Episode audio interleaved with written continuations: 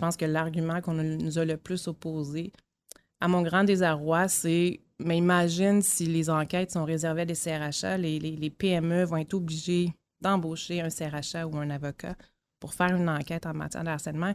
Et ça, Sarah, ça, ça me choque à chaque, fois parce que je me dis, comment ça se fait que comme société, quand c'est un humain qui est en détresse, hein, parce que le, mm-hmm. harcèlement, c'est...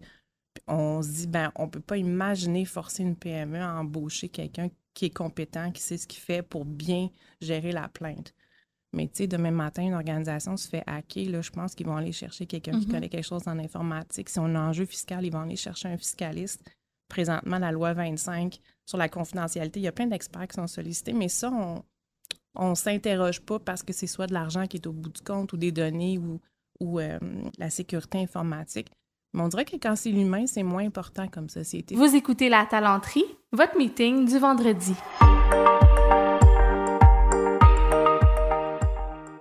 Bon vendredi, bienvenue à ce nouvel épisode du podcast de la talenterie. Je m'appelle Sarah Jodoyoul, j'ai la chance d'animer le balado de la talenterie euh, qui est publié euh, toutes les semaines sur notre plateforme. Des fois, on se permet d'être un petit peu euh, plus lent dans notre rythme puis d'être aux deux semaines comme c'est le cas en ce moment. Mais on a toujours des contenus inspirants à vous proposer. Puis cette semaine, je suis privilégiée. Puis je veux juste donner le ton. je suis dans les bureaux de l'Ordre des conseillers en ressources humaines agréées et des CRIA aussi, pour ne pas les oublier. Je suis avec Manon Poirier, qui est la directrice générale. On est toutes seules. Manon, il fait tempête de neige, mais une belle tempête avec des beaux gros flocons et la vue sur Montréal, c'est magnifique. C'est presque romantique, Sarah. oui, oui, c'est ça. Honnêtement, je, je, suis vraiment touchée que tu aies accepté aussi rapidement mon invitation. Je pensais devoir euh, jouer des coudes un peu pour te convaincre. Ça a été un oui de cœur, je pense. Tout à fait. ça fait vraiment plaisir. Merci. Puis quand on s'est préparé à la pré-entrevue, je vais le nommer, euh, on s'est dit, ah, ça serait le fun quand même d'avoir les questions du public, là, les auditeurs, voir, euh, leur laisser à eux aussi cet accès à toi qui est venu euh, parler avec moi du rôle de l'ordre, du futur de la profession, puis de plein d'autres sujets croustillants qu'on a préparés. Puis je veux juste prendre le temps de les remercier si ça ne te dérange pas. Fait que je vais pas dire qui, a envoyé quelles questions. Ça se peut qu'on n'ait pas le temps de faire le tour de toutes les questions qu'on a reçues, parce que j'en ai reçu plus d'une dizaine. Puis toi et moi, on avait quand même déjà identifié des sujets. Euh, mais on va assurer de faire, on va s'assurer de faire le tour au moins des éléments qui revenaient. Fait que merci à Julie, Yvonne, Carole, Caroline, Valérie, Gisabelle, Adriana, Sylvie, François, et aussi Milena, puis toute la gang de mes collaborateurs RH, qui est un groupe extraordinaire sur Facebook. On les salue. Parfait, super. Maintenant que c'est dit, Manon, oui. tu es directrice générale de l'Ordre depuis déjà six ans, si je ne m'abuse? Huit ans. Aujourd'hui. J'ai mal calculé. Ah! Aujourd'hui, c'est ah, mon huitième anniversaire. Donc, euh, ouais, huit ans, le temps passe vite. Ah, mon Dieu. Puis ça a dû changer quand même beaucoup en huit ans, là. Oui, je pourrais vraiment. Euh, il y a des périodes très précises. Euh, mon entrée qui a été dans un contexte un peu particulier, puis, euh, puis la suite de construire ce qu'on avait goût de, construire, bien sûr, l'époque de la pandémie. Et là, ben, on est reparti dans d'autres. Fait qu'il y a vraiment deux ans, deux ans, c'est quasiment quatre séquences. Fait que, fait que huit ans que j'ai le privilège d'être à la direction de l'ordre avec une équipe formidable. Puis tu avais un parcours euh, assez riche avant. Tu as fait euh, plusieurs postes là, en ressources humaines. Tu as fait euh, ton bac en droit, un DES en gestion, une maîtrise aussi en gestion et développement des organisations. Fait que tu as un parcours riche et diversifié. Pourquoi les ressources humaines? Pourquoi l'ordre des ressources humaines? Oui. Ben, j'étais en sixième année, j'avais décidé que je deviendrais avocate. Puis, je suis devenue avocate. Puis, quand je suis devenue avocate, euh, je me suis dit, mais, mais est-ce que c'est vraiment ça que je veux faire? Euh, j'ai été déçue du système euh, judiciaire. Tu sais, pour moi, je, j'étais à l'endroit pour sauver la veuve et l'orphelin. Tu sais, un peu cette, ces valeurs-là. Puis finalement, le système était tellement impersonnel. Donc, quand j'ai, pendant mes études, j'ai travaillé à temps plein, j'ai fait de la formation, j'adorais enseigner. Je ne peux même pas croire qu'on me payait pour former. Fait que, fait qu'il y a quelqu'un un jour qui m'a dit, d'ailleurs, il faudrait que je le retrouve, un collègue qui m'avait dit Ah, avec ton droit, puis la formation, pourquoi tu s'en vas pas en ressources humaines? Et ça a allumé cette étincelle. Puis euh, donc, j'ai fini par voir la lumière puis choisir la plus belle profession au mmh. monde. Euh, fait que ça m'a repris un petit détour, mais, euh, mais, mais, heureuse de ce détour quand même qui a toujours été un atout dans, mon, dans mon parcours de carrière. Donc, il y a eu des postes en, RH et tout ça. Puis, je passais 12 ans quand même juste avant l'ordre comme vice-présidente ressources humaines pour les YMC du Québec. Oui. Et c'est ça, donc huit ans euh, à la direction de l'ordre. J'avais le goût de. On me voyait comme la, la, PDG du Y, puis mon, mon, mon patron ne quittait pas. à un moment donné, ben, je l'aimais beaucoup, fait que c'était correct, mais à un moment donné, j'ai dit, ben, je vais aller embrasser un rôle de direction générale. Et, et, et la journée de ma fête, l'affichage de poste est arrivé pour le poste de DG à l'ordre, puis j'ai pris ça comme un signe, puis j'ai appliqué, puis voilà, ça fait huit ans que j'ai le bonheur d'être ici. Ah, c'est bien cute l'histoire de, l'affichage à ta fête. Oui. Puis quand tu es arrivé à l'ordre, on l'a dit, c'était quand même différent. L'ordre professionnel est quand même jeune. Officiellement, on a fêté nos 60 ans euh, en 2023. OK. Bon, c'est assez jeune comme ordre, mais en même temps, ça change tellement vite. Puis c'est un contexte qui est très intangible aussi, le monde du travail. Fait que j'imagine que ça a évolué aussi. Mais peux-tu nous résumer un peu la mission euh, de l'ordre, puis pourquoi ça a été mis sur pied, puis aujourd'hui, c'est quoi l'envergure puis la mhm. mission euh, qui est donnée à notre cher ordre professionnel? Bien, notre mission, elle nous est donnée par le Code des professions. Donc, euh, on est un des 46 ordres professionnels au Québec. Et la mission de tous les ordres, c'est de protéger le public. Fait que, quand tu y penses, ils ont créé les ordres pour protéger le public des professionnels. Tu mhm. comprends? Donc, c'est de s'assurer que euh, les gens qui portent le titre ou qui sont membres d'un ordre, bien, bien sûr, ils ont les compétences pour, pour l'être. Et ils maintiennent leurs compétences au fil du temps. Puis il y a des mécanismes de surveillance comme l'inspection, comme le bureau de syndic, si jamais il y a un, enjeu. Fait que ça, c'est, nos outils à la base et c'est notre mission, être, notre, raison d'être, notre mission première qui est de dicter par le Code des professions. Je pense que historiquement, et ça me précède, l'ordre des CRHS est toujours démarqué par son dynamisme, par toute la richesse de l'offre en termes de formation, d'opportunités de développement, de contenu. Euh, je pense qu'on peut dire qu'on est un des ordres qui joue le plus son rôle sociétal parce qu'on est très présent pour influencer les décideurs. Euh, on est présent dans les médias pour faire sensibiliser un peu l'ensemble de l'écosystème aux meilleures pratiques RH. Ça fait partie beaucoup de notre ADN. Euh, donc, donc oui, on est un ordre, mais aussi on a gardé, on a su garder, on est né d'associations. Mm-hmm.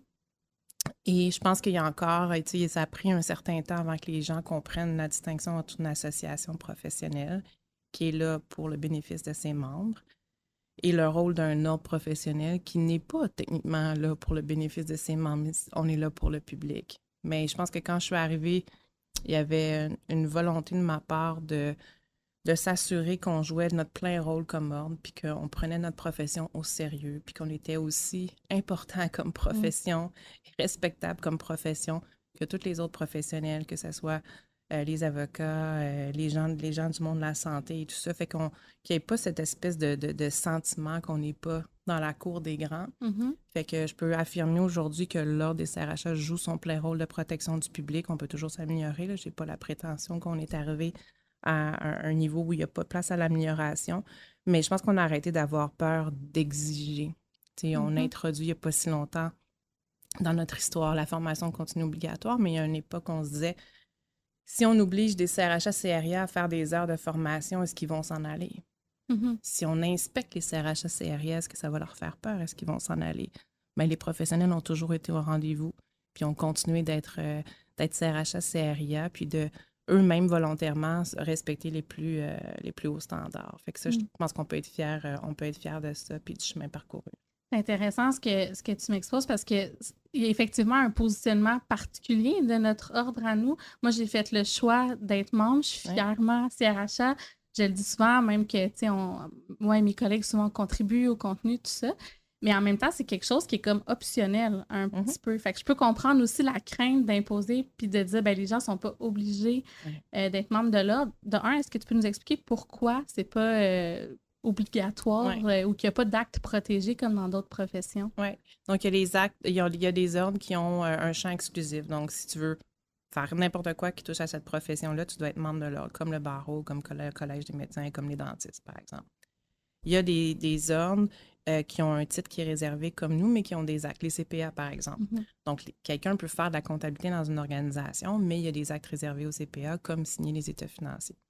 Euh, puis nous, ben, on n'a pas, pas d'actes réservés. Donc, il n'y a rien qui est exclusivement euh, qu'il faut le titre CRHA pour le faire. Mais le législateur a, choisi de créer un ordre professionnel parce que le nombre de, de, professions qui veulent se faire reconnaître, il y en a plusieurs. Mais il y, a, il, y a, 60 ans, au fil de notre histoire, le législateur a dit ces gens-là ont suffisamment des connaissances pointues, leur rôle est suffisamment complexe, il y a un préjudice possible pour le public si jamais ils n'agissent pas de façon adéquate. Donc, ils ont créé cet ordre, cet mm-hmm. ordre-là. Au fil des années, on a fait beaucoup de représentations pour avoir des actes réservés.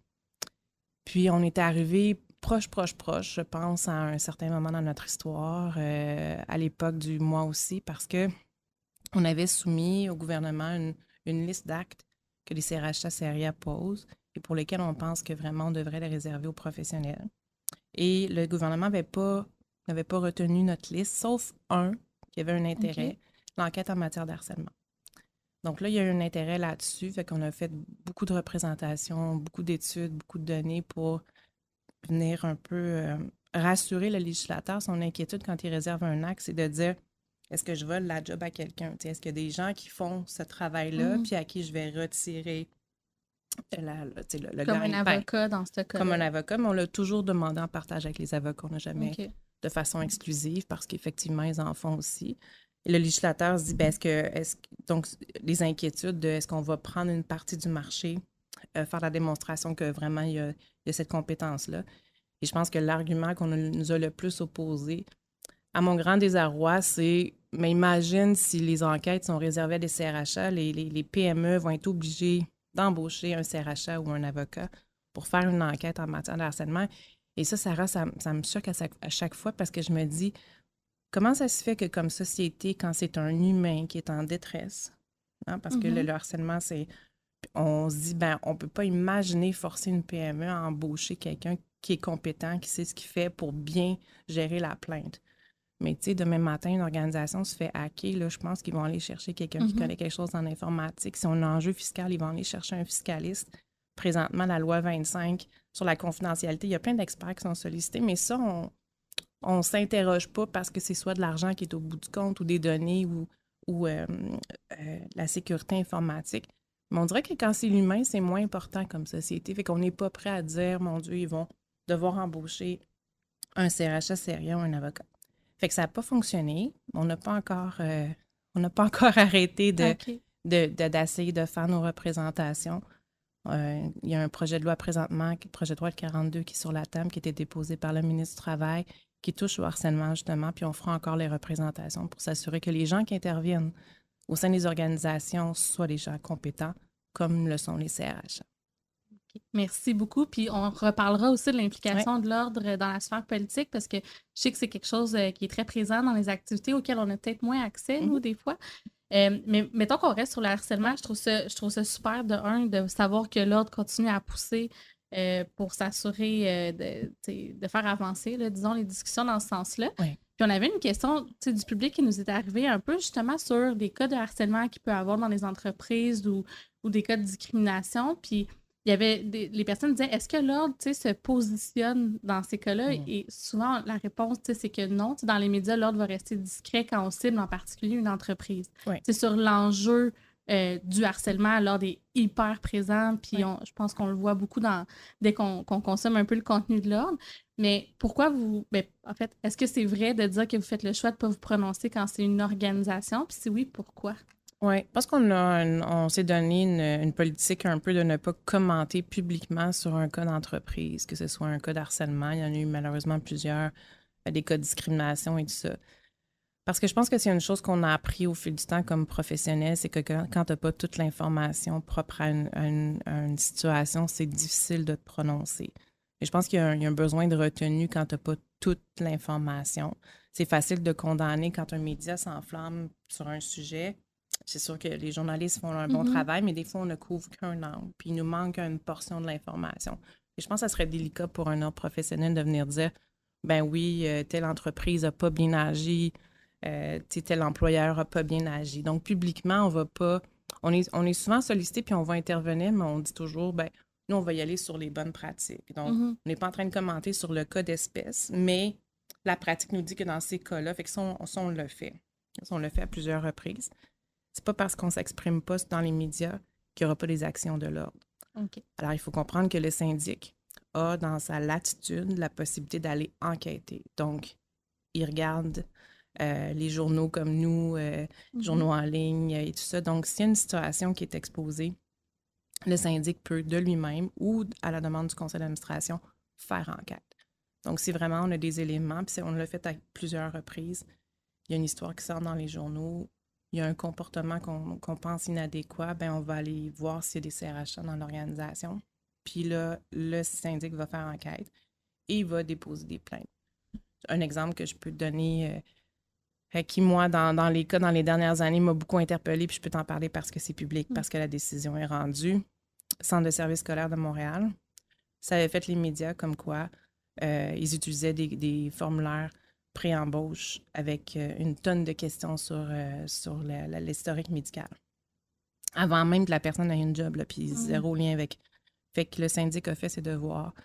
Euh, il a trouvé, euh, donc il a, il a enquêté effectivement. Donc, et sciemment, cette organisation-là et la CRHA qui était là utilisaient des formulaires d'embauche euh, qui posaient plein de questions, notamment sur la santé mentale, qui n'avaient aucun lien avec le poste. Puis la réponse, c'est on le sait, on le sait que c'est pas correct, mais ça nous coûte tellement cher d'embaucher des gens qui ont des problèmes de santé euh, mentale Mhm. que c'est une pratique qu'on a établie.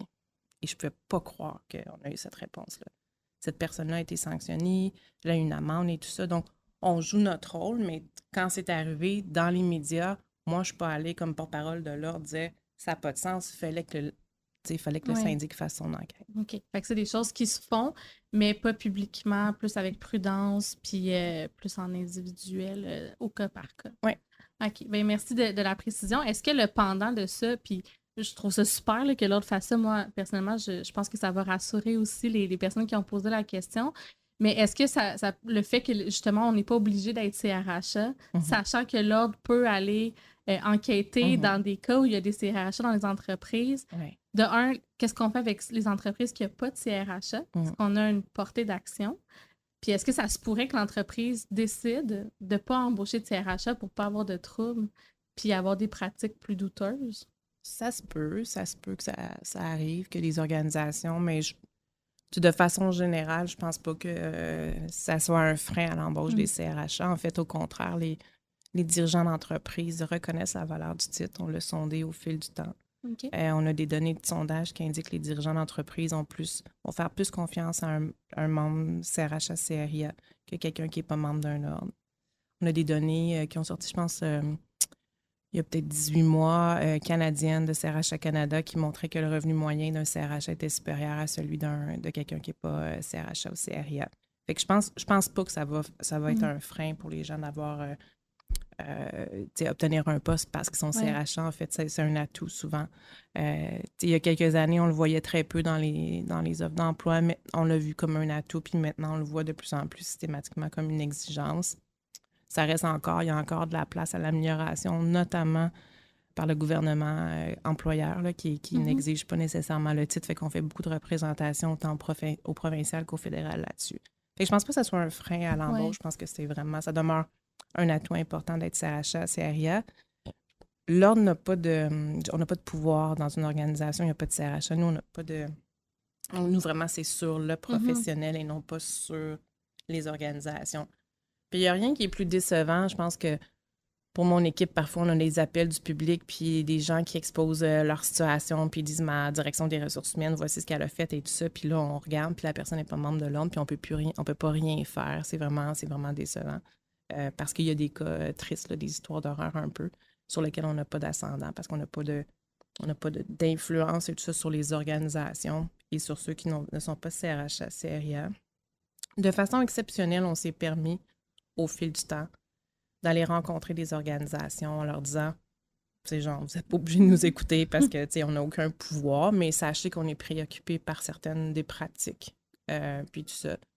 Puis, donc, on vous invite à les corriger, puis à, à voir quelles sont les meilleures pratiques. Mais il faut le faire, il faut, faut, être conscient que quand on le fait, on n'a pas l'autorité de le faire, puis qu'on Mm. on le fait dans une posture d'amélioration. Puis, euh, tu sais, c'est- c'est ça un, un peu aussi, même si c'est pas une démarche personnelle, quand on, on offre des formations, des formations grand public depuis des années, on vise vraiment les dirigeants, les gestionnaires. On a du contenu avec le Carrefour RH qui a été créé pour les PME. Bien, c'est de s'assurer que les pratiques RH, même quand il n'y a pas un CRHA, elles sont adéquates. C'est une, une façon pour nous de réaliser notre mission de protection du public. Oui, puis tu vois, j'ai posé ma question un petit peu vite, puis tu parlais, puis je me disais, ah, mais il y a aussi quand même les lois, de toute façon, qui, qui protègent d'une certaine manière les, les, bonnes pratiques euh, dans, certains cas. Puis le fait d'embaucher un CRHA, c'est de se protéger pour ne pas avoir d'enjeux juridiques aussi, d'un point de vue dirigeant. Puis d'ailleurs, l'ordre est très actif euh, aussi, justement, dans, dans, la sphère politique. Est-ce que tu peux nous parler un petit peu de cette facette-là, de ton rôle, euh, plus de représentation publique, politique? Oui, oui. Je pense que quand j'ai euh, appliqué pour devenir DG, je pense que j'avais occulté l'espace que ça prendrait dans mon, dans mon quotidien, mais fait que l'ordre a été, euh, a été est, et sera euh, très actif au niveau, euh, au niveau politique. Donc, on a des relations, bien sûr. Le, ministère dont on est le plus proche, c'est le ministère du Travail, à, mm. l'évidence, parce que, bien sûr, les lois qui encadrent pas mal ce qu'on, ce qu'on fait sont celles, mais on, a aussi, sont celles de, du travail. Mais on a aussi créé des liens avec d'autres ministères on crée des liens avec l'appareil politique, on crée des liens avec les partis de l'opposition matière, dans les matières pertinentes. On a des liens avec euh, les hauts fonctionnaires, bien sûr, qui sont en lien avec, ces cabinets-là. Euh, fait qu'il y a beaucoup de. C'est une chose dont je suis fière parce que puis c'est le résultat du travail de, ma gang, puis oui, un peu de, de, mon, de mon, apport, mais euh, il y a huit ans, euh, quand il y avait un projet de loi ou qu'il se passait quelque chose, l'ordre n'était pas tant consulté. Aujourd'hui, je suis vraiment fière que, euh, de pouvoir affirmer que le, le, gouvernement nous consulte avant même qu'il y ait un projet de loi formel. Fait qu'on on, est là pour les influencer, les sensibiliser. On n'attend pas qu'ils nous appellent. Souvent, c'est nous qui, qui, leur, ramenons euh, des enjeux. Je vais prendre un exemple concret. Euh, le travail des enfants. Mm. Euh, on commençait à voir au printemps, euh, en 2022, on commençait à avoir une recrudescence du nombre de jeunes, plus jeunes, mm-hmm. vraiment jeunes, dans les organisations, qui travaillaient de plus en plus d'heures. Fait qu'on a commencé à s'inquiéter un peu, tu sais, 11 ans, 12 ans, 13 ans. Euh, tu sais, moi, j'étais allée souper avec mon gars, il avait 11 ans à l'époque, puis euh, le, le, le, le, gérant du restaurant, il a offert une job, tu sais. Fait ben, que, j'étais comme... Puis il a demandé quel âge qu'il avait, tout, tu sais, puis il a pas... Euh, fait qu'il voulait probablement qu'il desserve les tables. C'était un, pas un très bon recrutement parce que mon gars, il a de la misère à amener son assiette jusqu'à dans la vaisselle chez nous. Fait que je suis pas sûre que c'est un super recrutement. Mais, mais on était vraiment inquiets. Fait qu'on a commencé à sensibiliser le gouvernement en disant à cause de la pénurie de main-d'œuvre, ben, les organisations se mhm. tournent vers cette main-d'œuvre-là. Euh, puis, ben, on s'inquiète. On s'inquiète pour la persévérance scolaire. On s'inquiète aussi parce que les données de la CNESST nous disaient qu'il y a vraiment une recrudescence des accidents de travail chez les jeunes. Oui. Parce que les, pas toutes les organisations qui vont adapter leur formation, leur accompagnement à des très jeunes. Mais tu as, 12 ans, tu n'as pas les mêmes acquis qu'un adulte. Mhm. Fait que tu peux pas, même si on te forme de la même façon, il y a un bout qui te manque. Hmm. Donc, euh, donc on, était, euh, on était vraiment au premier balbutiement de ça. Puis il y a eu un projet de loi sur lequel, bien sûr, on, on s'est prononcé, mais on avait vraiment fait le travail en amont. Le, ministre du Travail avait demandé une étude. Euh, on a participé à ça, on a influencé ça. Puis finalement, il y a eu une loi. Fait qu'on on se donne un petit bout, là, un petit mm-hmm. bout de ce projet de loi-là, mais c'est un exemple de, de comment l'ordre joue son rôle de protection du public, plus largement en influençant les décideurs. Puis aujourd'hui, ben, je sais qu'il va y avoir d'autres projets de loi, puis on est consultant en amont, on sait que ça s'en vient. Euh, probablement que bientôt, on va parler du développement des compétences, de la fameuse loi du 1% ben, ben, sachez que nous, on aurait été là déjà en amont pour pouvoir influencer les décideurs sur ce genre d'initiative euh, législative. D'ailleurs, si on parle des priorités de l'ordre, bon, je, suis consciente que vous travaillez sur un certain nombre de choses. Il y a la planification, planification stratégique mm-hmm. aussi qui est sortie à laquelle on a accès. Est-ce que tu pourrais nous résumer un peu, en gros, c'est quoi vos grands champs d'activité, de, les piliers de votre euh, plan stratégique pour les prochaines années? OK, le plan stratégique. Euh, oui, on est, on est en va, on va rentrer là, quand même dans le dernier droit. Là. Notre plan stratégique se termine en, en 2025. Euh, ce, sur quoi il y, a, beaucoup de continuité dans ce qu'on fait. bien sûr, on, doit continuer de admettre euh, les futurs CRHA. Chaque année, on accueille 1000 CRHA, CRIA. Ça veut dire qu'il y a à peu près 1300, 1400 demandes. Il y a de plus en plus de demandes des gens formés à l'étranger. Fait qu'il faut avoir les outils pour s'assurer que on, peut bien regarder euh, ce qu'ils font et tout ça, qu'il n'y a pas de barrière systémique à, l'admission et tout ça. Donc, on continue l'admission, on continue l'inspection, on continue les relations gouvernementales, les relations, les relations publiques, c'est sûr, toute notre offre de formation. Fait que ça, on est, ça, c'est 80 c'est probablement de, ce qu'on fait, de, nos énergies au quotidien comme, euh, comme organisation. Ce qu'on veut, euh, ce qu'on veut d'ici la fin de notre planification stratégique, il y a un axe qu'on a dans notre planification qui s'appelle Co-créer l'avenir. Et ça, c'est beaucoup de euh, conscient de la pandémie est venue euh, mettre bien sûr les enjeux humains au cœur des préoccupations. Puis les gens de RH ont été euh, absolument essentiels, comme toujours, mais particulièrement, ça, ça leur a donné une certaine visibilité, puis d'influence dans les organisations. Mais je pense que le, meilleur allié, tristement, c'est la pénurie de main-d'œuvre. Mm-hmm. La pénurie de main-d'œuvre qui fait que moi, j'ai plein de CRHA derrière à qui j'ai parlé qui disent Mon Dieu, finalement, mon patron, ma patronne est à, l'écoute de, ce que je lui dis mm-hmm. depuis 10 euh, ans ou 5 ans parce que là, il y a un enjeu. Donc, euh, mais bref, donc la, cette profession-là, elle se transforme. Elle se transforme parce que nos milieux de travail évoluent il a toujours, toujours évolué. Là, on va me dire peut-être qu'à chaque fois, on pense qu'on a un métier. Là, je pense qu'il évolue particulièrement rapidement. Euh, la crise qu'on a vécue de pandémie qui a changé la relation au travail, qui a, nous a amené comme héritage un des legs importants, le fameux télétravail, qui demande de, une réorganisation du travail.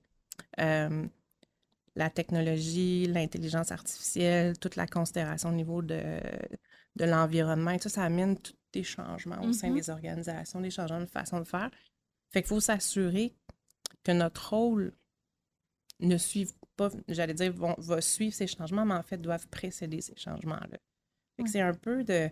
dans, dans cet euh, axe stratégique-là, c'est de continuer d'influencer la destinée de cette profession-là, mais ce qu'on a le goût de le faire, la façon qu'on va le faire, c'est avec l'intelligence collective de l'ensemble des CRHA, CRIA. Fait qu'on va voir cette année un gros projet euh, de réflexion, une grande démarche d'intelligence collective sur le rôle transformationnel des CRH CRIA. Fait que vous pourrez, euh, vous pourrez voir ça, y participer, j'espère, euh, en 2024 pour voir comment, comme profession, on évolue. Mais évoluer, ça ne veut pas juste dire faire, ça veut pas dire faire plus de choses, nécessairement, ça peut, mais ça veut dire faire les choses différemment. Et des fois, ça veut dire laisser aller. Mm-hmm des paradigmes ou des assises sur lesquels on a construit ou notre identité comme profession. on est quand même né à la base, oui, des relations de travail, mais aussi des cadres, des politiques, puis de l'équité, des affaires un peu plus serrées comme ça. Puis on a évolué à jouer plein de rôles. Mais des fois, dans cette ère où il faut euh, savoir anticiper, il faut être capable d'innover, je pense que ça va aussi nous prendre la capacité ou le courage de laisser aller certains assises sur lesquels on a construit notre profession, certains paradigmes. Donc ça, ça va être, pour moi, c'est le bout euh, excitant de dire comment nous, prise de conscience de où on est comme profession, puis qu'est-ce qu'il faut qu'il change pour pouvoir continuer euh, d'exercer un leadership fort au sein des organisations, pour avoir les organisations performante, productive, bien sûr, mais aussi et surtout où l'humain va pouvoir s'épanouir. Mm-hmm. Fait que ça va être un des pans importants qu'on va voir dans, dans la prochaine année notamment. Puis, tu disais tantôt que les, les, patrons, des fois, commencent à écouter un peu plus dans les organisations parce qu'il y a un rôle critique là, qui est joué euh, par les CRHA, CRA, les professionnels RH. Euh, puis que là, on commence à plus le voir dans le milieu des affaires.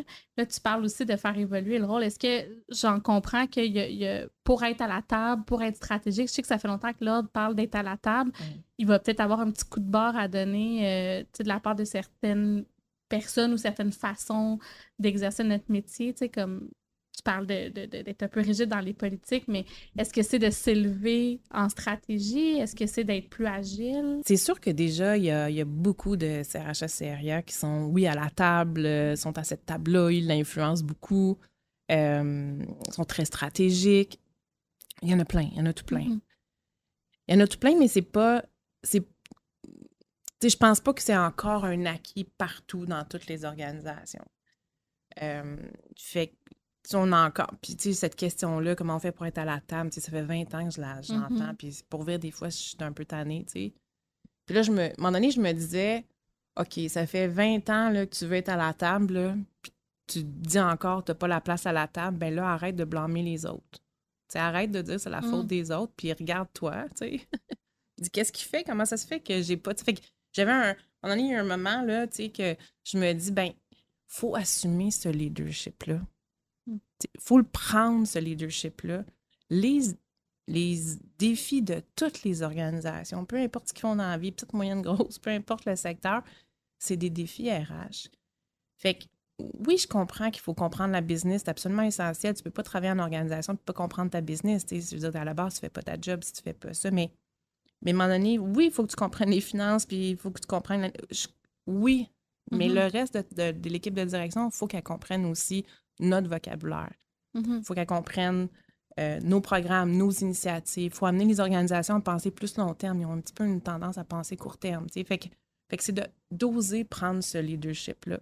Parce que les défis des organisations au Québec, c'est des défis RH. Puis ils ont besoin de gens qui vont leur donner un peu, puis qui vont créer. On n'a pas toutes les, on pas toutes les solutions tout le temps comme ça sous la main, mais qui vont être capables de faire avancer.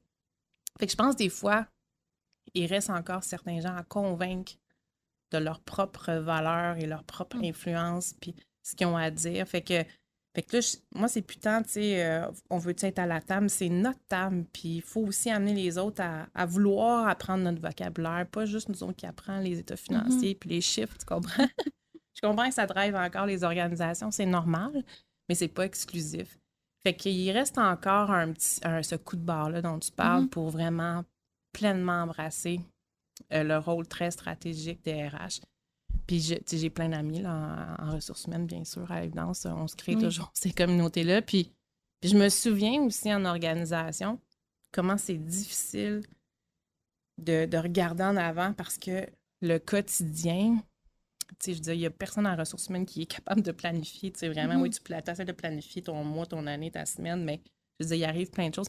C'est tellement exigeant. On est souvent en mode crise, gestion de crise, éteindre des feux dans les opérations, soutenir. On a un rôle euh, stratégique, opérationnel, tactique, mais on a un rôle de coulisses Mhm. souvent qui, qui, qui- c'est dur de mettre dans un rapport annuel à la fin de l'année. Oui, cette année, j'ai, j'ai, orchestré des conversations, j'ai soutenu des gestionnaires qui étaient en train de paniquer, j'ai essayé de changer de paradigme pour un employé qui pensait qu'on...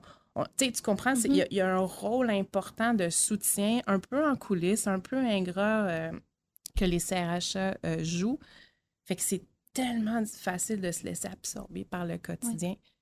Fait que c'est de pouvoir prendre un temps d'arrêt, regarder en arrière, puis dire où est-ce qu'on s'en va comme organisation, où moi je pense qu'il faut aller, aller chercher les bonnes personnes dans l'organisation, puis faire avancer, prendre un rôle de leadership.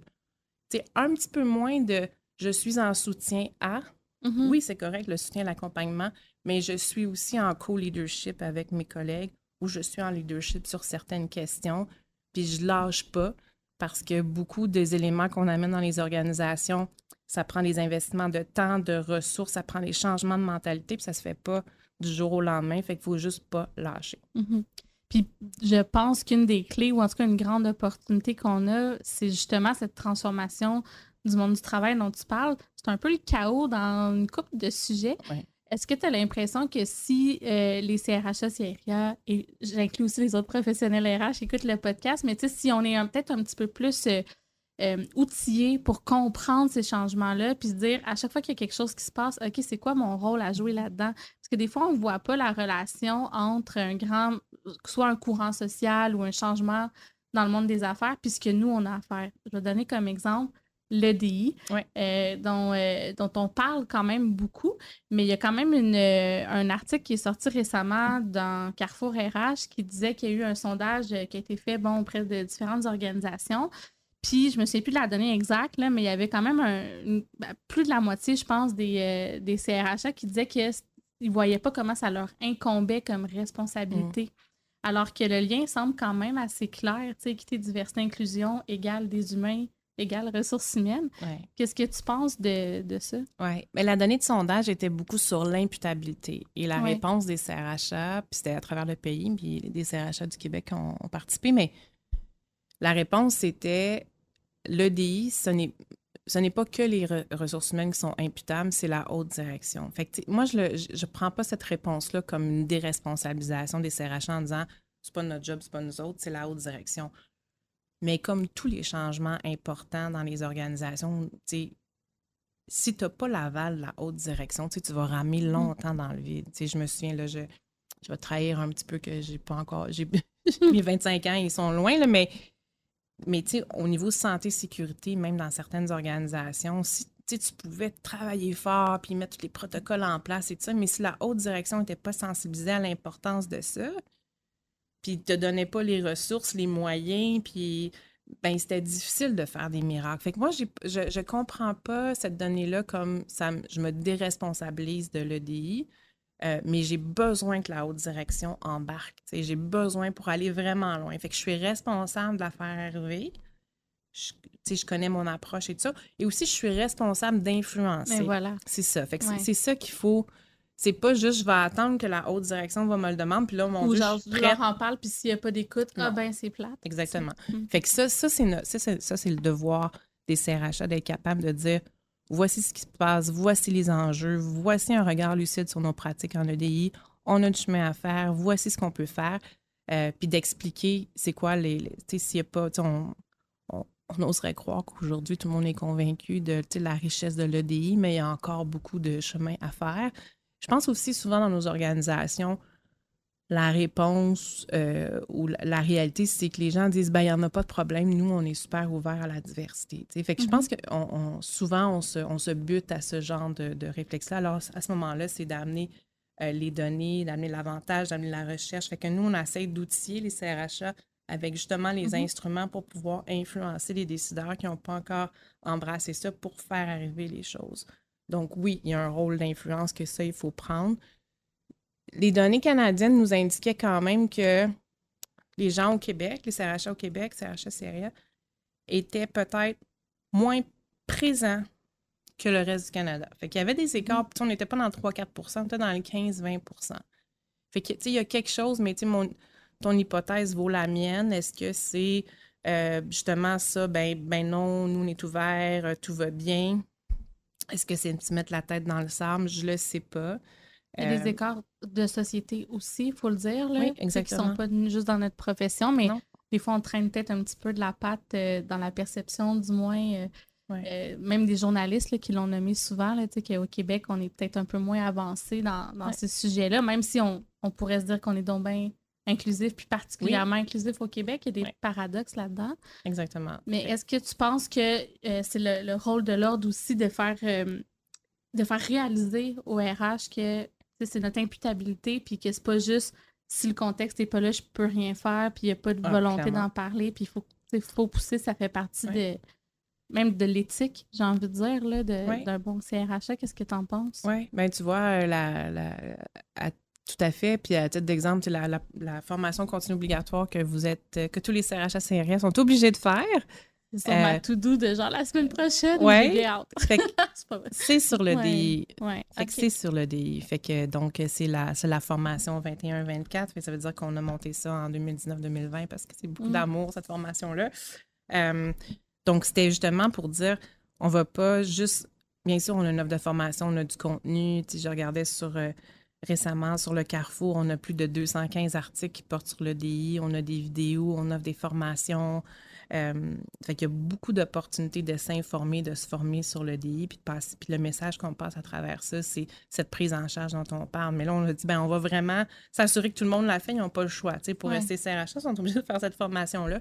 Fait que ça nous permet de, oui, éduquer. Il y a des gens que le contenu, ils vont tout le maîtriser déjà, mais pour des gens, il va y avoir un éveil, je pense. Mais c'est l'idée, c'est de dire c'est quoi mon rôle de professionnel, c'est quoi mon, mes obligations, parce que c'est la formation, c'est le code de déontologie à travers la lunette de l'EDI. Fait que, le message qu'on porte là-dedans, c'est avec ton code de déontologie puis tes exigences de professionnel de CRHA, CRIA, au niveau de l'EDI, voici ce que ça exige de toi. Fait que c'est une façon pour nous de passer ces messages-là.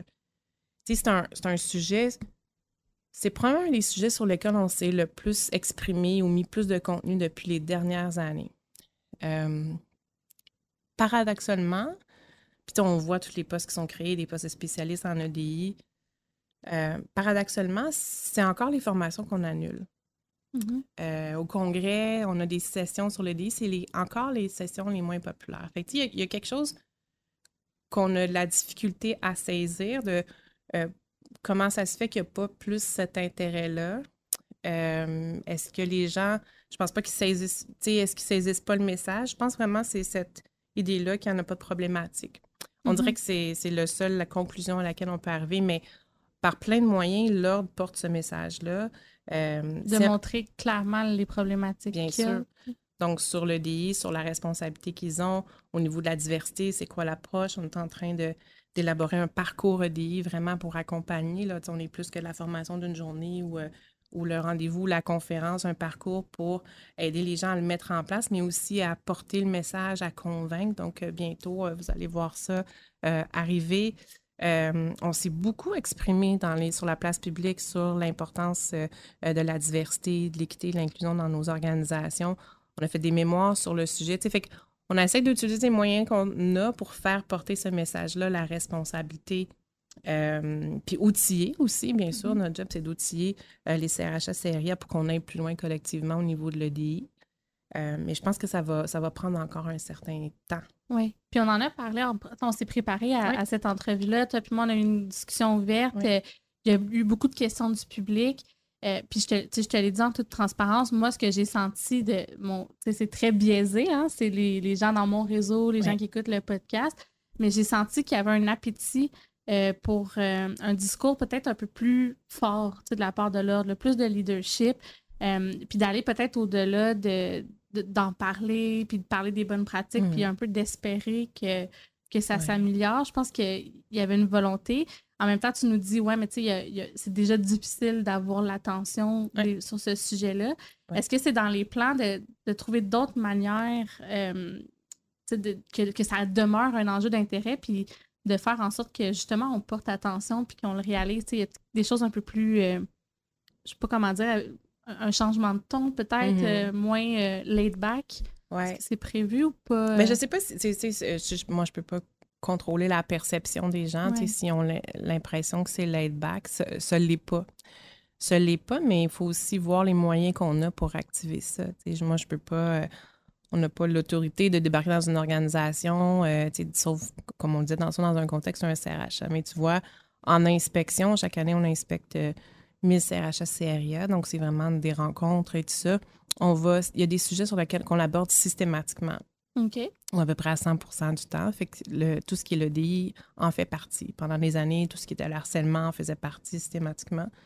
Euh, donc, c'est un moyen, c'est le moyen le plus, euh, le plus direct où on a de, questionner un CRHA sur c'est quoi les politiques, c'est quoi tes pratiques, c'est quoi son implication au niveau de l'EDI. Ça dépend bien sûr de mm-hmm que la personne fait dans une organisation, on s'entend bien. Là. Euh, donc, euh, puis de, de, de, pousser, de la diriger vers comment, comment l'embrasser, comment le faire. S'il y a des choses qui ne sont pas conformes dans sa pratique, c'est là que l'inspecteur peut mettre des non-conformités, puis le, professionnel a le devoir de, de corriger cette non-conformité-là. Fait que c'est le moyen où on a le plus euh, une influence directe. Mm-hmm. Puis après ça, un changement de ton, ça veut dire quoi? Donc, si les gens pensent que l'ordre doit avoir un ton différent, euh, mais à quoi on mesure le fait que le ton n'est pas, est pas assez fort le ton, là, je pense que ça peut être peut-être plus une question de positionnement, d'action. Ouais. Fait que c'est peut-être pas nécessairement ça qui est souhaité, là, mais, mais euh, je pense que c'est l'impression que c'est c'est normal aussi, c'est un sujet qui est quand même récent, mais je pense qu'il y a un appétit de la part de certaines personnes pour que l'ordre soit encore plus euh, présent. Puis, tu sais, au-delà d'en parler puis de donner des outils, que ça devienne, par exemple, des exigences. Euh, ou, tu sais, par exemple, euh, est-ce qu'il y a des, des, ratios qui pourraient exister? on veut-tu aller vers ça ou pas? Oui, ben on pourrait aimer aller vers certaines choses, mais si, tu n'as pas la capacité d'aller là, sais, nous, on peut pas dire dans ton organisation, il faudrait absolument que euh, tu nous dises euh, combien, c'est quoi ta diversité, combien il y a de mm-hmm. personnes, puis qu'il faudrait un, puis de toute façon, la question des ratios puis des quotas ne fait pas l'unanimité chez les spécialistes. Fait qu'il y a ça aussi avec le DI, c'est un sujet hyper important. C'est un sujet qui a pris finalement l'ampleur ou la place qu'il aurait dû prendre parce que ça fait très longtemps que l'on en parlait puis il n'y avait pas d'intérêt. Puis là, l'intérêt est plus là, mais pas encore au niveau où on aimerait. Euh, mais les spécialistes ne s'entendent pas non plus sur les approches. Fait ça, mm-hmm. rend, ça rend les choses difficiles. Moi, les CRHA qui me disent Moi, je veux, vraiment faire quelque chose dans mon organisation, mais c'est comme si j'ose pas. Mm-hmm. C'est comme si on a créé parfois une espèce de, purisme. Puis souvent, ça s'exprime par le vocabulaire. Puis je me souviens, il y avait, une anecdote, là, mais une CRHA qui présentait un groupe d'experts euh, en, en, EDI ce qu'ils avaient fait dans son organisation, puis elle avait travaillé fort. Puis c'était vraiment, c'était comme après une heure de présentation, puis puis à un moment donné, elle dit, elle parle des personnes handicapées. Puis là, il y a quelqu'un dans la salle qui est spécialiste EDI qui dit tu peux pas tu peux pas dire personne handicapée, c'est personne en situation de mm-hmm. handicap, tu sais. OK, d'un côté, on peut apprécier le fait que la personne, elle essaie de corriger, mais à un moment donné, il y a une espèce de rectitude que je pense qu'on crée parfois autour de l'EDI qui fait que les gens, même si ont la bonne volonté, n'osent pas avancer là parce que c'est sûr qu'ils vont faire un faux pas. Mm-hmm. C'est vrai pour la question autochtone aussi. Tu une espèce de, comment, comment je travaille, comment je collabore, comment, comment je peux faire avancer l'idée de la réconciliation, qu'est-ce que mon organisation peut faire. Je pense qu'il y a une crainte de faire un faux pas fait que moi, ce que j'encourage, si on a des, gens qui sont spécialistes de DI ou qui, qui, qui s'intéressent beaucoup à ce sujet-là, c'est d'essayer d'apprécier les intentions réelles et authentiques des gens, puis de peut-être de laisser faire, de laisser un petit peu ou de pas trop chercher cette perfection-là dans l'approche, ou de condamner une approche qui est peut-être pas selon ce que eux pensent être le chemin qu'on devrait prendre. Tu quand c'est authentique, c'est fait, euh, c'est fait avec bonne volonté, en consultant les personnes et tout ça, ça se peut que ça soit imparfait, mais si ça fait mm-hmm. avancer, pourquoi pas? je pense que c'est au cœur des bonnes pratiques d'y aller aussi dans ce sens-là tu as parlé de qu'est-ce qu'on peut dire, pas dire. Je, me sens obligée de, le nommer, mais il y a URL, qui est une firme spécialisée en équité, diversité, inclusion, qui ont fait une chronique euh, qui revient, là, c'est sur leur blog. C'est euh, Est-ce que ça se dit? Puis ils uh-huh. prennent euh, un mot, puis je trouve qu'il y a de l'humour là-dedans, puis j'aime bien le ton, fait que je me permets de leur faire une petite blog ben là-dessus. on va inviter les gens à regarder. Mais si on regarde, mettons, en termes d'exemple, les écarts salariaux. Euh, bon, on le sait, il y a des écarts salariaux qui persistent encore malgré tout euh, entre les hommes et les femmes qui se sont beaucoup résorbés. Puis il y a aussi d'autres écarts euh, salariaux qui, existent, entre autres, par exemple, avec les minorités visibles, les personnes en situation de handicap. En fait, plus une personne a de, chapeau, disons, de diversité, mm. plus l'écart va être grand. On a une loi au Québec qui vise à réduire les écarts salariaux entre les hommes et les femmes, mm-hmm. qui a fait beaucoup de chemin même si elle est imparfaite, puis qu'elle peut donner des mots de tête des fois dans les mm-hmm. organisations. Est-ce que l'ordre réfléchit, on a parlé beaucoup de l'implication politique, à peut-être faire des actions dans ce sens-là pour réduire, ça le réduit dans les dernières années, on a regardé ensemble des, données, mais est-ce qu'il y a des, actions prévues pour peut-être un peu faire pousser un peu plus les choses sur le point de vue légal pour euh, avoir les mêmes avancées qu'on a eues finalement? Oui, puis notamment au niveau de l'équité salariale, l'idée d'ouvrir euh, pas juste euh, au poste à prédominance féminine, mais aussi voir euh, la provenance des gens et tout ça. Fait que on a fait ces recommandations déjà, c'est dans les mémoires qu'on a déposées, autant au fédéral quand ils ont créé leur loi sur l'équité salariale finalement, d'essayer d'aller plus loin. Quand le, provincial a révisé sa loi aussi, on leur a dit ben pourquoi pas aller plus loin, donc de, le pas de plus on le fait aussi, cette même représentation là, dans les groupes qui ont été formés sur lesquels euh, on a, pour lesquels on a, été consulté, donc euh, d'ouvrir plus largement la notion d'équité salariale aux groupes, effectivement, pour réduire les écarts, notamment des femmes racisées. Oui. Euh, donc, bon, pour l'instant, l'évidence, ça n'a pas, encore fonctionné, mais on va continuer d'amener, d'amener ce, genre d'idées-là pour faire, pour faire changer les choses. On a, on été consulté par le groupe d'action contre le racisme quand euh, il y a eu lieu. On a, on a fait partie du défi 50-30 au niveau fédéral. Fait que, toutes les tribunes qu'on a pour venir mettre l'expertise, notamment en, EDI, euh, de notre profession, puis d'essayer de forcer des changements, puis de, mm-hmm.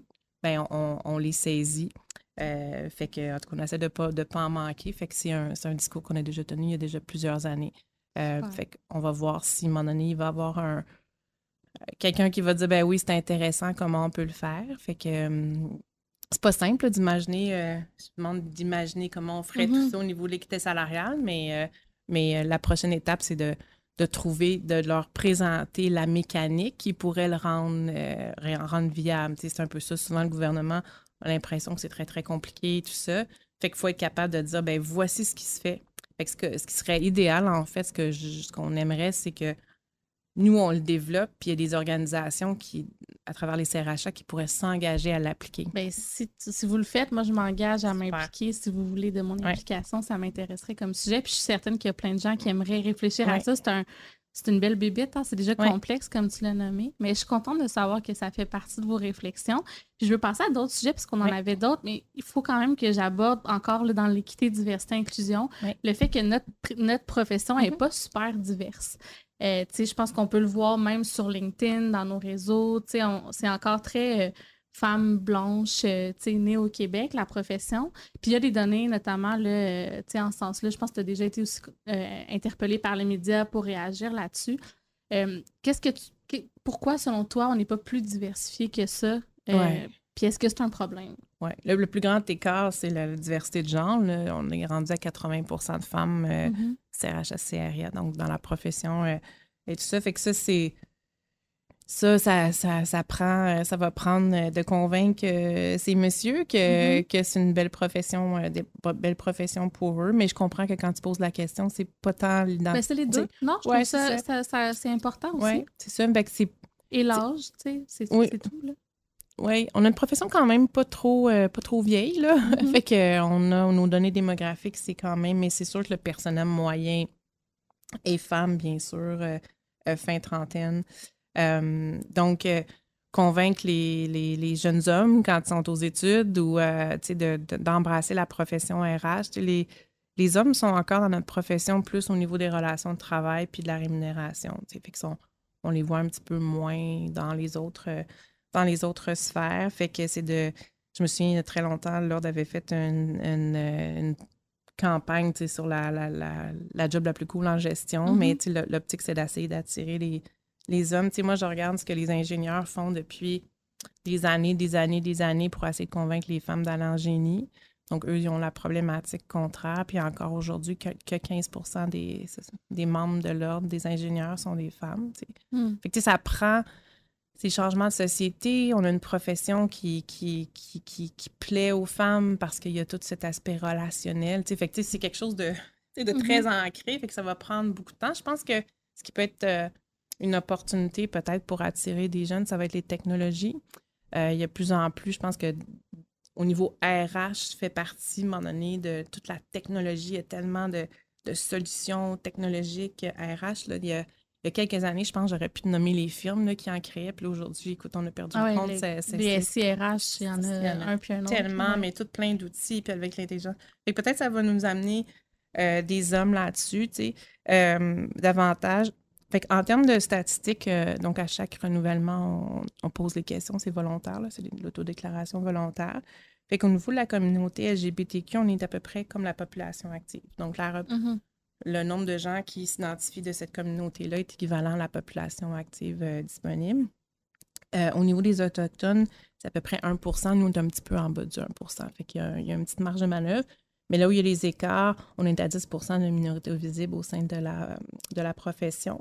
Puis 3,8% euh, au, niveau des gens qui s'identifient comme étant en situation de handicap. Fait que ça, en fait, le gap en pourcentage, c'est le groupe le plus loin de la, de la représentation euh, de la population active. Fait que oui, il y a encore, euh, il y a encore un, bout de chemin, euh, un bout de chemin à faire là, pour s'assurer de la diversité. Puis est-ce que tu trouves que c'est quelque chose de, d'important dans le sens où si on est des portés-tendards, des politiques ADI, oui. on le sait qu'il y a une représentativité dans une profession ou dans un, un pan de société, ben, ça donne accès à plus de personnes. Tout ça, qu'est-ce que tu penses? Oui, ce qu'on a, ce qu'on ne sait pas encore, c'est est-ce que puis mon souhait, c'est qu'avec les universités, on puisse euh, s'y pencher. Est-ce que, est que la diversité, euh, le manque de diversité ou l'écart arrive post-études? Donc là, ça nous dirait il y a quelque chose qu'on fait, fait pas collectivement Mm-hmm. à la fin des études pour euh, s'assurer que les gens deviennent CRHS, CRIA, ou est-ce que c'est en amont? Et euh, est-ce que c'est est-ce que les, les gens sur les bancs de l'école, est-ce qu'on est-ce que c'est diversifié? Pourquoi c'est important de savoir? C'est de savoir où est-ce qu'on peut faire, Mhm. sais, où nos actions doivent porter. Fait qu'est-ce que c'est de collaborer avec les u- universités pour faire valoir à tous les gens comment la profession RH, elle est, elle est, elle est extraordinaire. Fait que s'assurer qu'on parle à tous les groupes pour s'assurer d'augmenter cette diversité-là sur les bancs de- d'école, de- d'université. Ou encore, si c'est après, ben là, c'est il y a quelque chose qu'il faudrait qu'on adapte dans, on adapte dans nos communications comme ordre, comme profession, pour dire, ben oui, il faut que tu deviennes CRHS, CRIA. Fait que ça, c'est le bout que- qui nous reste à, à, à clarifier euh, pour pouvoir avoir des actions qui sont les plus porteuses. Fait qu'on est en démarche pour ça. Nous, on a fait beaucoup de...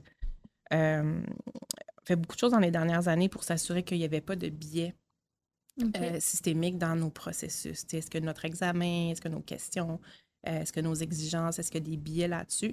Fait qu'on a fait du beau travail pour s'assurer que c'était exempt de biais avec des gens, des spécialistes, on a consulté, tout ça, on n'a pas fait ça en vase clos.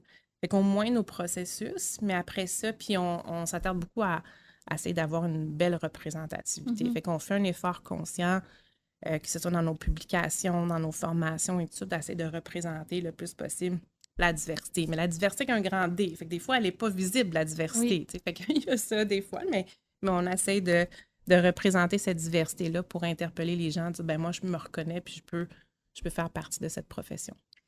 Tu as parlé, euh, tu as eu le réflexe de parler aussi des universités. Ouais. Puis, tu sais, on le sait, pour être CRHA, il faut avoir un baccalauréat. Ouais. Euh, puis, ça fait partie des questions qu'on a reçues euh, Mhm. dans, dans le public. Fait que je vais prendre la, la balle au vent. Puis, Ouais. je vais te demander, est-ce que, pourquoi, en fait, il faut être, euh, avoir un bac pour être CRHA? Il y a différentes façons de l'être. Des fois, peut-être tu pourrais nous expliquer, en fait, euh, de façon plus large, là, le thinking autour de ça. Des fois, il y a des, euh, des programmes qui mènent directement à l'obtention du titre. Des fois, non. Des fois, ça dépend des années. Puis, on a eu des questions autour de ça. Puis aussi des gens qui disaient, ben, il y a des organisations qui s'éloignent un peu des exigences académiques pour briser ce qu'on ce qu'on a vu dans les médias appelé comme le plafond de papier, là, en référence au plafond de verre, là, qui fait en sorte que tu n'as pas accès à certains postes si tu n'as pas le papier. Euh, Qu'est-ce que j'aimerais ça entendre la posture de l'ordre par rapport aux études académiques puis à l'accès au titre? Oui. Euh, ben juste un élément que, il n'y a pas de distinction selon l'année d'obtention. Fait que je, je sais que ça, ça semblait être une, une croyance. Fait qu'il n'y a pas de distinction selon l'année d'obtention. Fait que ça, c'est... Ah, ouais, Il n'y a pas des, des programmes où si tu le fais entre telle année et telle année, tu as un accès direct et sinon tu dois faire l'examen? Hmm, peut-être que oui, peut-être dans ce sens-là, oui, parce que en fait, ce qui arrive, donc nous, quand on, on- on accrédite un programme, c'est parce que donc on a bien sûr le profil des compétences de la profession. Donc notre job, c'est de savoir, c'est de dire quelles compétences ça prend pour porter le titre de CRHA, CRIA. Puis après ça, on regarde les programmes universitaires. Puis on, s'assure que les gens développent les compétences dont on a besoin à travers le cursus, le parcours, euh, le parcours. Donc, c'est possible effectivement dans ce sens-là qu'il y a un bac à une époque qui avait pas, par exemple, qui n'aurait pas eu du tout de cours sur euh, les relations de travail, le droit, des choses comme ça, qu'on ait, ça ne soit pas un accès direct. Puis finalement, ils l'ont eu, fait qu'à partir d'un certain moment, il y a eu cette reconnaissance-là. Donc, donc l'optique, notre, notre travail à la base, c'est ça, c'est de s'assurer que les gens qui portent le titre euh, ont les compétences pour porter ce titre-là. Et la façon de le faire, c'est ça, c'est de reconnaître certains bacs. Puis même dans, on a fait, euh, en fait, on est passé de cinq bacs d'accès direct à, là, si on regarde le règlement, techniquement, il y en a neuf, mais il va en avoir onze. C'est juste le gouvernement qu'il faut qu'ils mettent ça dans leur processus, puis c'est très long. Fait qu'on va avoir 11 bacs d'accès direct. Fait que ça, on en a beaucoup plus. Fait qu'on a, fait que ça, ça permet aux gens de savoir que en terminant leur bac, ils vont avoir pas besoin de faire l'examen. Euh, sinon, mais l'examen sert un peu de. Fait qu'on accueille les gens qui ont un autre parcours. hein. Donc, c'est pas. Mais il faut faire l'examen faut- parce que Il faut avoir un bac, par contre. faut avoir 80 crédits universitaires, pas nécessairement un bac. OK. Donc, ça pourrait être un cumul de certificats, ça pourrait être plein d'études qui fait que tu as 90 crédits universitaires. Fait qu'il n'y a pas besoin d'avoir un bac, mais 90 crédits universitaires. On a fait faire il y a quelques années une étude par de- des, des gens très rigoureux et très experts, mais euh, qui ont regardé notre profession, les exigences de la profession, puis leur conclusion était 90 crédits universitaires, c'est trop peu pour la complexité de ce rôle-là, tel qu'il est devenu aujourd'hui. Fait que je te dis ça, on n'a pas, on pas passé à la mm-hmm. maîtrise, puis on va pas passer à la maîtrise probablement. En tout cas, c'est pas dans les projets comme exigence, mais c'était quand même intéressant de voir ce regard-là d'expert qui vient de dire c'est tellement exigeant cette profession-là qu'il faut absolument qu'on développe, euh, que, ces gens-là puissent avoir plus d'occasion de développer d'autres compétences. Dans leur, dans leur étude, ils ont fait quelque chose de vraiment chouette. Ils ont regardé 500 offres d'emploi. OK il n'y avait aucune distinction dans les exigences des employeurs quand ils cherchaient quelqu'un qui avait 1 à 3 ans d'expérience ou 7 à 10 ans. Hmm. Fait que imagines, fait que les organisations au Québec ont les mêmes ententes de, de quelqu'un qui sort de l'école que quelqu'un qui a 10 ans d'expérience en termes de, compétences puis de hmm. ce que cette personne peut faire. D'un point de vue de protection du public et tout ça, pour moi, ça m'inquiète parce que je veux dire, c'est pas vrai que, je veux dire, comme dans n'importe quelle profession, tu sors pas de l'université en étant. Euh, mm-hmm. Donc, c'est un peu, c'est un peu préoccupant. Ceci étant dit, je ne suis pas en train d'annoncer qu'on s'en va vers, vers, la maîtrise. En fait, ce qu'on ce qu'on a fait dans les dernières années, c'est qu'on ce qu'on voulait, c'était quand même de quand même rehausser les exigences pour devenir CRHA, mais le rendre plus accessible et plus inclusif. Donc, et je pense qu'on a trouvé une façon de faire les deux, notamment, donc, ce que je te dis, le 90 crédits universitaires. Avant, c'était un bac, maintenant, c'est 90 crédits universitaires. Donc, on, est plus, on est plus large dans notre accueil des gens, fait que pas nécessairement, et aussi pas nécessairement que les bacs, mais l'examen nous sert à s'assurer que les acquis, les compétences sont maîtrisées par, euh, par les, candidats. On a aussi euh, mis des mesures, on a créé un portfolio euh, pour ceux qui n'ont pas le goût de faire un examen, surtout en pensant aux, aux praticiens qui sont, qui sont qui pratiquent déjà depuis longtemps. Là, on l'a ouvert aux gens qui ont 10 ans et plus d'expérience pour l'instant parce qu'on ne savait pas si on Je savais même pas qu'il y avait eu ça. oui, c'est ça. On ne savait pas s'il y aurait eu comme 2000 demandes mm-hmm. ou... Bon, c'est pas arrivé. OK. mais, mais on en a quelques-uns. Fait en pensant aux gens qui sont dans les organisations depuis longtemps, on comprend que l'idée d'aller faire un examen, c'est comme moi, imaginer aller refaire mon test mm-hmm. théorique de, conduite à véhicule. Je ne mm-hmm. sais pas si je le réussirais mais de pouvoir présenter un portfolio de leur réalisation au lieu de faire l'examen. Fait que c'est une façon d'être plus inclusif, de, de, de, permettre différents chemins pour, euh, pour accéder, euh, accéder au titre. Fait que si dans ta question, j'ai oublié des petits éléments parce qu'il y avait plein de choses, tu me l'as dit, là, mais... Non, je euh, pense que tu as bien répondu, mais le, j'ai envie de faire du pouce, là. Tu as dit, tu sais, on veut, on veut donner, être plus inclusif pour que les gens puissent accéder. Mais pour rester CRHA, je sais mm-hmm. que dans les questions justement qu'on a reçues, il y a des gens qui disaient, ben là, à partir d'un certain âge, quand on est travailleur senior, pré-retraité ou même mm. à la retraite, peut-être qu'on veut réduire notre temps de travail, peut-être qu'on prend des contrats. C'est assez cher quand même là, de, de payer la cotisation à l'heure. Puis en sachant que le gouvernement a inclus là, des, des crédits d'impôt euh, pour les personnes euh, en situation de pré-retraite, de retraite ou 65 ans. Est-ce qu'il y a comme une réflexion dans ce sens-là, alors, de dire ah, ben, peut-être qu'on pourrait réduire la cotisation pour favoriser euh, le fait que les gens demeurent CRHA, CRIA, je vais dire en fin de carrière, mais. On l'a regardé, on l'a regardé deux, à deux reprises, puis on va probablement encore regarder la question. Euh, le défi, c'est. Euh, le défi, c'est. Tu mesures ça comment? C'est quand le moment où tu dis, ben non, il faut que tu mm. payes ta pleine cotisation? C'est une question de nombre d'heures que tu travailles. C'est une question de revenus fait qu'il y a un ou deux hommes qui ont ce genre de, de, de, catégorie sais, puis la façon que eux ils euh, l'appliquent, euh, je pense qu'elle ça fait peut-être 3-4 ans, la dernière fois qu'on l'a regardé, je pense qu'ils disaient un revenu en bas de 10 000. Fait que là, mm-hmm. nous, on s'est dit, ça veut dire qu'il faut, faut entrer dans une dynamique de demander aux gens les preuves de revenus. Puis là, on était comme pas sûr qu'on voulait aller dans cette logique-là. Euh, il y avait quelques demandes, mais pas tant que ça. Fait que c'est sûr que plus le temps, mais on, notre profession est un petit peu plus jeune. Mm-hmm. Fait qu'on est un petit peu moins proche de cette grande. Euh, euh les gens vers la retraite, en termes de nombre, c'est peut-être moins. Euh, les CPA sont un petit peu plus vieux, leur mm. moyenne d'âge est plus, plus élevée. Fait que je pense que ça va revenir, cette question-là, mais il va falloir trouver le modèle qui fait sens dans une relation ou quand est-ce que c'est assez ou pas pour te donner un tarif préférentiel. Mais tu vois, c'est pas souvent quand on a la question, honnêtement, c'est pas tant le tarif. Mm-hmm. Il y a ça qui aimerait ça, mais c'est souvent la formation continue. Tu sais, je suis en fin de carrière, je travaille moins, je travaille à temps partiel. Je peux-tu faire moins de formation continue? Puis là, là-dessus, pour nous, c'est comme non. Non. Tu sais, oui, on pourra regarder la cotisation réduite éventuellement, on verra, mais, mais non, parce que, tu sais, oui, tu as des compétences, oui, tu as de l'expérience, je, connais, je comprends bien ça, tu sais, j'ai 51 ans, là, je, comprends, mm. ça fait longtemps que je, tu sais, fait que oui, j'ai de l'expérience, mais, mais ça bouge vite, les choses changent et tout ça. Fait que, tu sais, tu voudrais-tu aller voir un dentiste qui a arrêté de se former? Mm-hmm ça te tenterait-tu d'aller voir ce dentiste-là qui est arrêté de se former?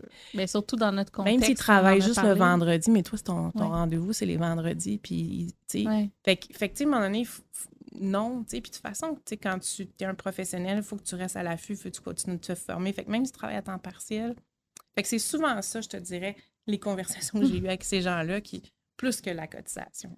Merci. on pourrait parler pendant comme des heures. Et là, ça fait déjà euh, une heure que j'enregistre avec toi, puis je veux absolument qu'on parle de, deux petits trucs. Est-ce que tu as encore quelques minutes à m'accorder?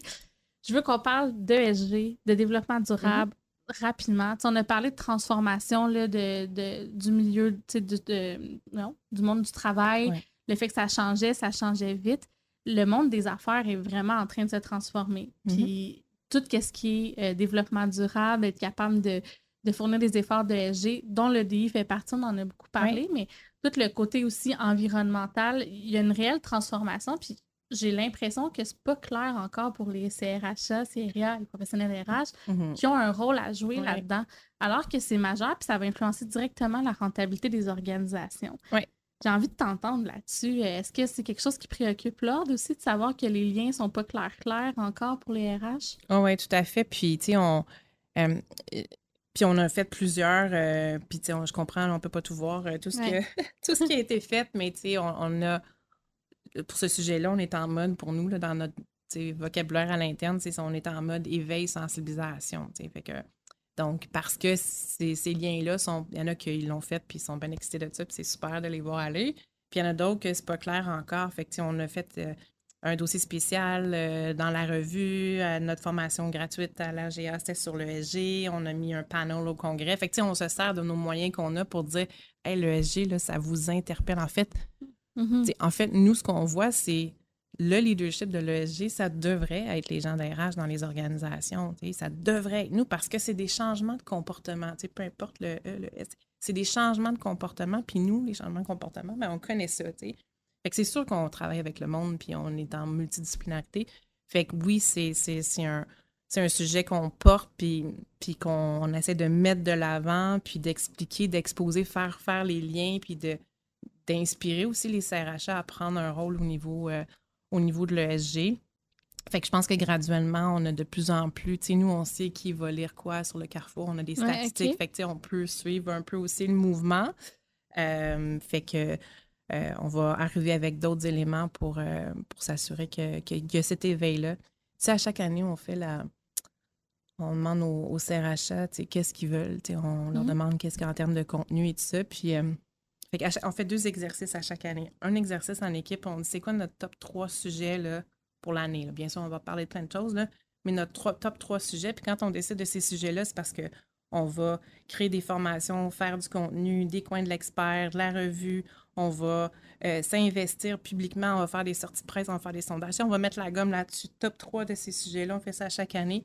En même temps, on fait un sondage auprès des CRHA, savoir c'est quoi leur priorité. Mm-hmm. Sarah, nos top 3 sujets sont toujours les top derniers sujets. Ah, c'est. Mais pourquoi? Mais c'est ça, mais c'est correct. Ça, je vais être à l'avant de la parade. Ben, c'est ça. mais c'est notre job. C'est notre job aussi. Tu sais, dans le sens que nous, on a cette. Au quotidien, nous, on regarde la profession, puis on est capable de regarder en avant, tu sais, puis tout ça, mais des fois, tu sais, mais des fois, c'est comme, mais come on! mais est-ce que j'entends que ESG, puis peut-être même EDI, c'est dans votre top 3, puis dans le top 3 dernier, malheureusement? OK. Ouais. Mais, ce que, mais tu sais, il faut accepter. quelque chose, je me dis. Euh, ouais. Mais il faut accepter que c'est du changement. C'est, puis écoute, les, les CRHA sont hyper occupés, sont débordés. Sondage euh, qu'on a fait deux fois, euh, un l'année passée, le niveau de détresse chez nos CRHA, c'est mmh. Pendant la pandémie, oui, ça va, c'était un contexte particulier, mais encore l'année passée. Euh, ça, ça me préoccupe beaucoup.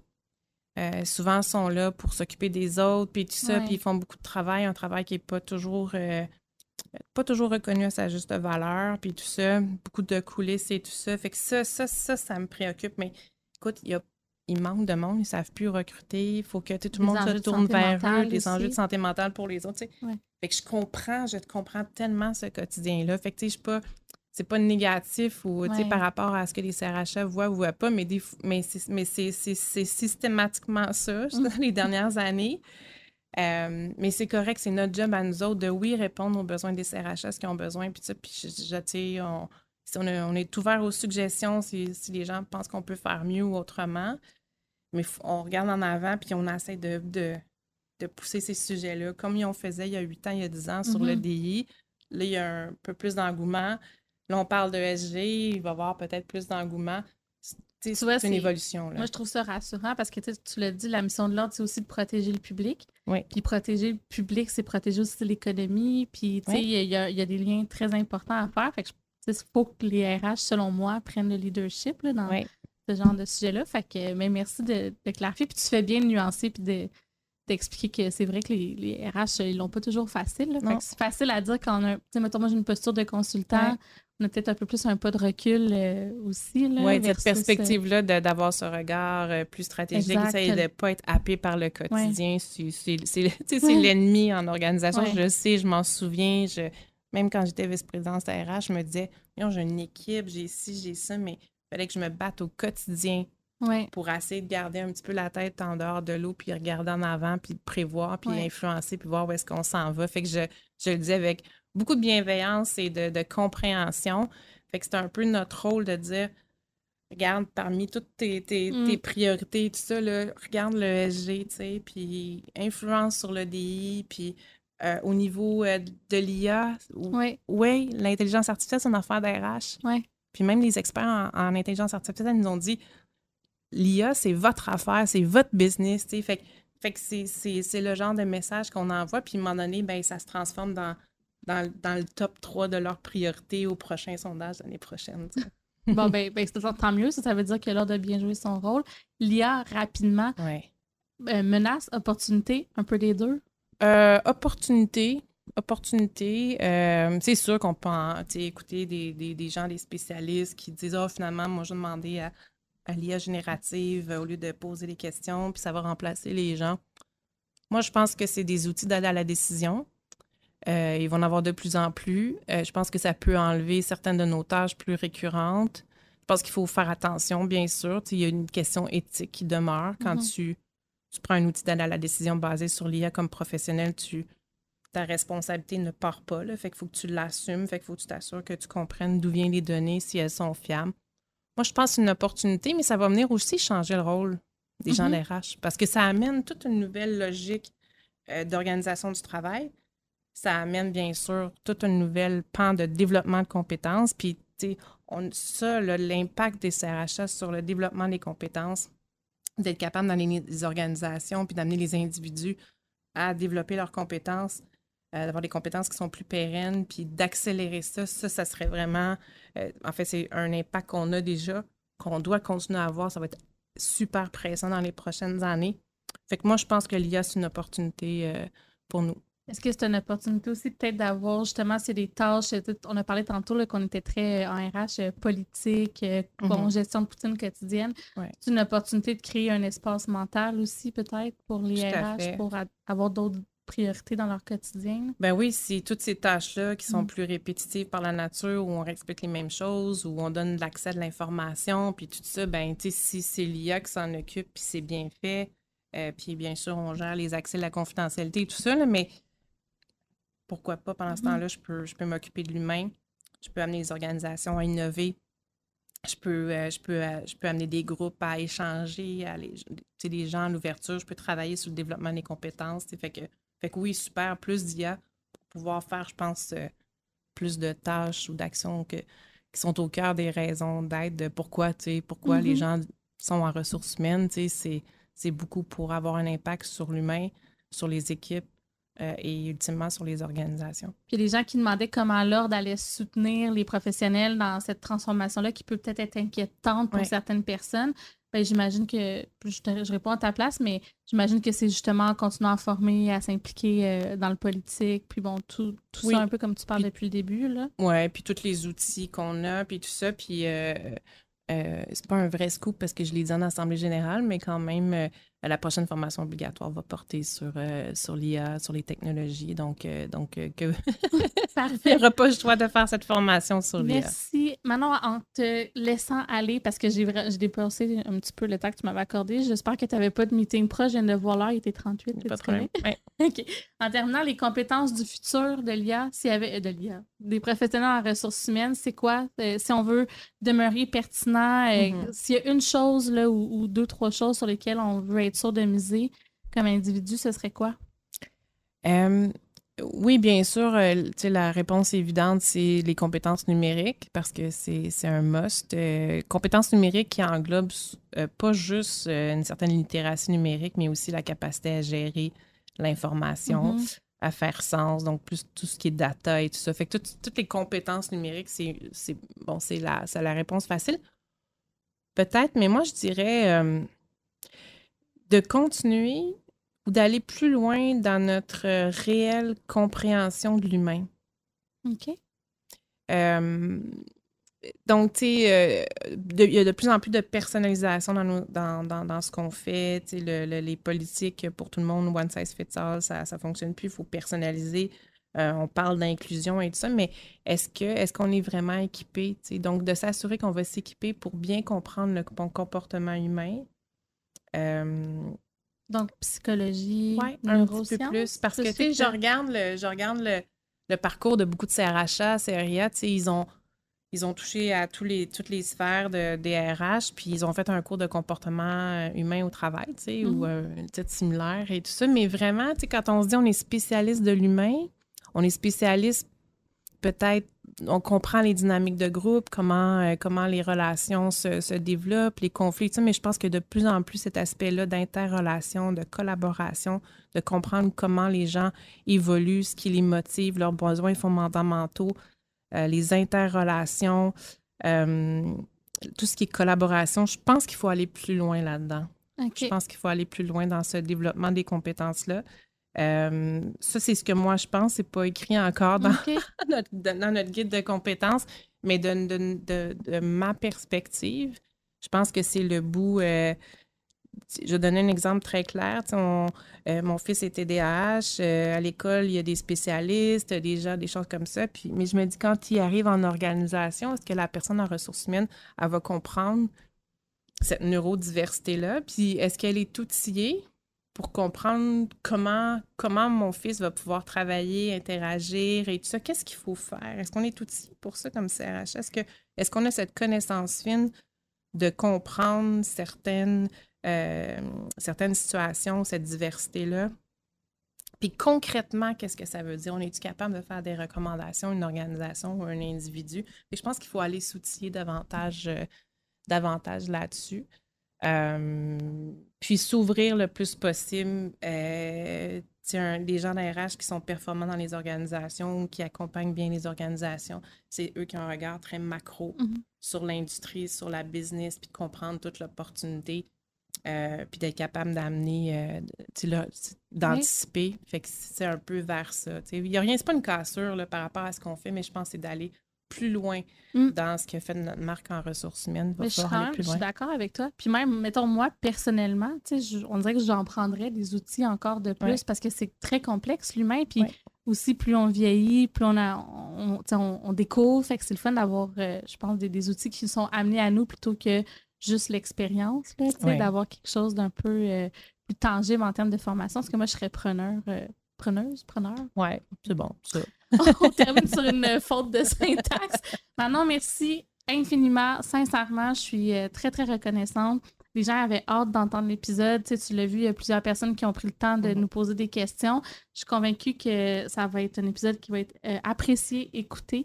Fait on va inviter les gens à suivre euh, l'ordre, bien sûr, à adhérer peut-être s'ils mm-hmm. n'ont pas encore fait le choix d'être membres.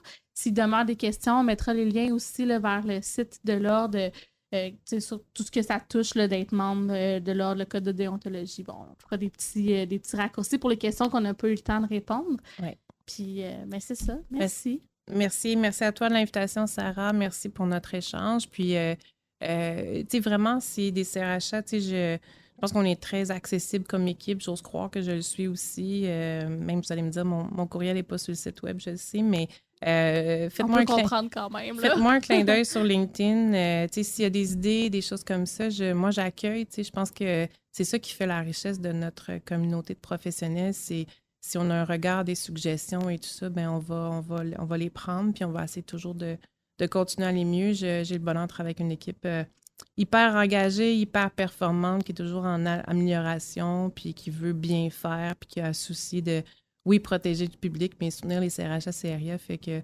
euh, fait qu'hésitez pas d'entretenir ce dialogue-là avec nous, ça nous fera vraiment plaisir. Merci. Puis si on veut s'impliquer, il faut, faut attendre qu'il y ait un comité ou un poste ouvert ou des fois on peut lever la main sur un sujet de façon spontanée? Oui, bien ça peut, des fois, nous faire un signe. Des fois, il n'y a pas nécessairement de, siège vacant, mais on a plus de 300 bénévoles hein, qui contribuent chaque année à la réalisation de la mission de l'ordre. Fait que ça fait partie importante de, de, notre équipe. Notre mm-hmm. équipe, elle, est grande, puis elle, englobe ces, ces bénévoles-là. Fait que oui, si vous avez le goût de vous impliquer, peut-être qu'on ne trouvera peut-être pas quelque chose euh, le lendemain matin, mais c'est sûr qu'on va, on va prendre là, puis il va y avoir une opportunité qui va se présenter. Bien, bien, merci. Je te souhaite un bon restant de vendredi, bonne fin de tempête. Il a cessé de neiger. Puis je te souhaite euh, des bonnes entrevues parce que je sais que je n'étais pas ta dernière de la journée. merci encore. Merci, Sarah. Bye bye. Bye.